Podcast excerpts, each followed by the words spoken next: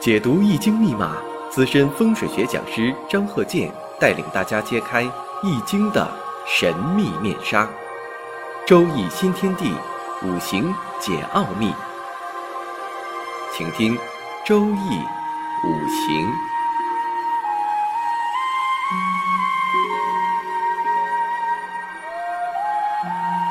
上山微电台荣誉出品。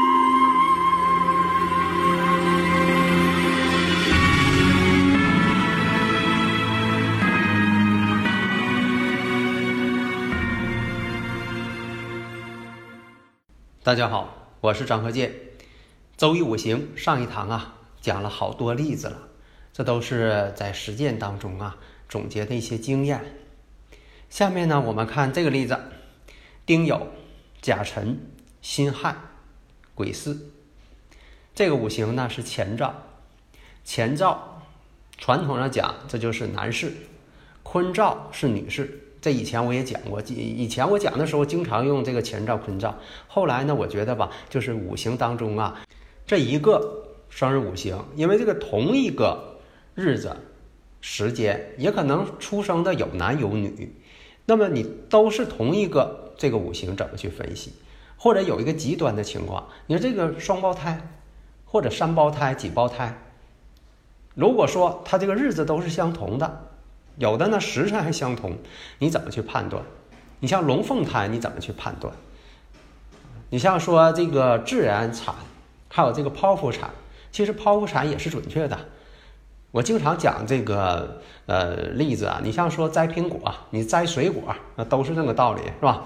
你像说你是种苹果的果农，你现在呢外地要需要一批货，你就考虑呢要提前摘，提前几天摘。啊，那么你摘的苹果呢？当然还是那个苹果，但是因为你摘的时间不同，那这口感就不一样。你为了这个到达外地之后保鲜，哎，你提前摘几天，但是提前摘有提前摘的味道，你不能说的这个提前摘，啊，跟自然这个落地果是一个味道，那不是这样的。所以说呢，只要你摘下来了，哎，这个味道就定型了，啊，这个五行就定型了，或者是这个小婴儿。这个五行就已经定型了，因为这个小孩呢，呼吸到第一口新鲜空气的时候，他已经跟母体的这个运势割裂开来，他有自己运行的了，他有自己的生物钟在运行了。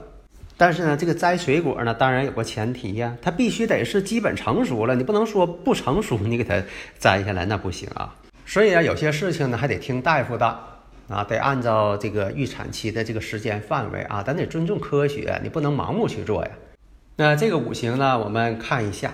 首先看，你看这个辛亥日，跟这个时间呢，巳时。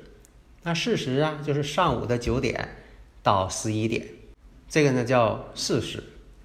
那四害相冲，哎，四害相冲呢，代表一马相冲，这是第一点。哎，已知条件，就像你这个上学期间呐，做应用题似的，你是不是得把这已知条件先拿出来呀？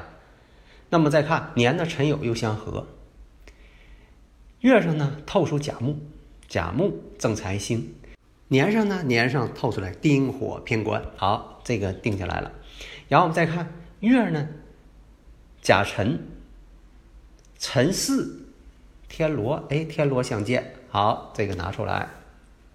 再看时上呢，癸水，癸水又是一个食神出现，这个呢就用张鹤健教授全拼看圈里的理论，马上就能分析出来了。首先我们看四害相冲，这个人呢好动，这第一点。辰酉又相合，哎，辰酉相合，合成金，合成比肩劫财。这个呢，大家看到没有？它第一步运势是走的癸酉，哎，这个呢提示很关键。首先我们看一下这个癸酉运中啊，出现了一个戊戌流年。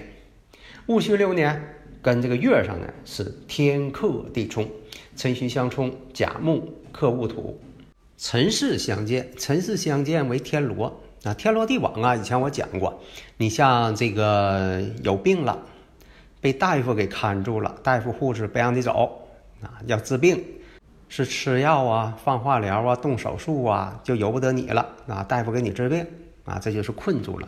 还有一种呢，你说这个人呢，碰到一些什么事情了啊，被控制住了，那这也算一种天罗地网。所以说有天罗地网啊，做什么事情啊，一定要谨慎。特别呢，出现了这个偏官七煞，没有印星来通关，或者是伤官见官、食神克官星，啊，这都是一个警示的一个信号。像一些这个手抄本啊，还有是啊所谓的什么呃绝招绝学的啊，关键什么呢？你得放之四海皆准，而不是说的你这个地方呃是这么回事儿，你换一个例子又不对了，那不行，得需要认证。得能够反推，你像有一些这个呃传抄的一些书，你说这个东南角画一个路冲，完说这家人这个娶不上媳妇儿，那可未必，啊，你不能说那个地方有路冲的都娶不上媳妇儿，这样就说起来很牵强了。关键呢，你得看这个坐向啊，悬空飞行怎么组合，你不能看着一条路就那么判断。所以呢，这个五行判断早期。对这个父母呢有影响，所以呢，呃，小的时候啊，父母呢就身体就不好。成人之后呢，做了一段武职，人呢比较胆大，确实闲不住。你让坐下来好好学习，他没有这个心思。后期呢，做生意，做加工的生意，跟人合伙呢，他就破产。为什么说早年判断对父母呢是一个相克关系？父母身体不好，那么后来呢就是孤儿了。啊，然后就说这参加了武职啊，在这个武职的这个部门呢，做的也确实不错，因为这个人呢比较这个呃有勇气，做什么呢也是比较有干劲。后来呢，就说到地方之后呢，做生意，但是做生意呢，做了一些加工上的一些行业，因为他本身呢，他不会说做那种投资性质的，他自己也认为他做不来加工行业。先期呢，就是。啊，与人合作，但是合作呢，你不管是以前的这个老朋友、老战友的合作了，他也不挣钱。做什么事情呢？不管三七二十一，他不想后果。为什么这样呢？这个年上丁火呀，在这个事实上有强根。那丁火建造这个巳火嘛，事实嘛，建造巳火为强根嘛，阳刃嘛，其煞又很旺，但是呢，他们之间是隔着月柱。跟日柱，所以呢，这个旺气呢，并不是特别强。就像说，这个远水解不了近火啊，他们之间根太远，并且呢，因为女人而坏事儿。本来的一个事情啊，自己做生意，结果呢，因为这个女人这方面，或者是妻子这方面啊，婚姻也不好，因为这个四害相冲，婚姻也不好啊，在外边呢，也有一些其他的事情了。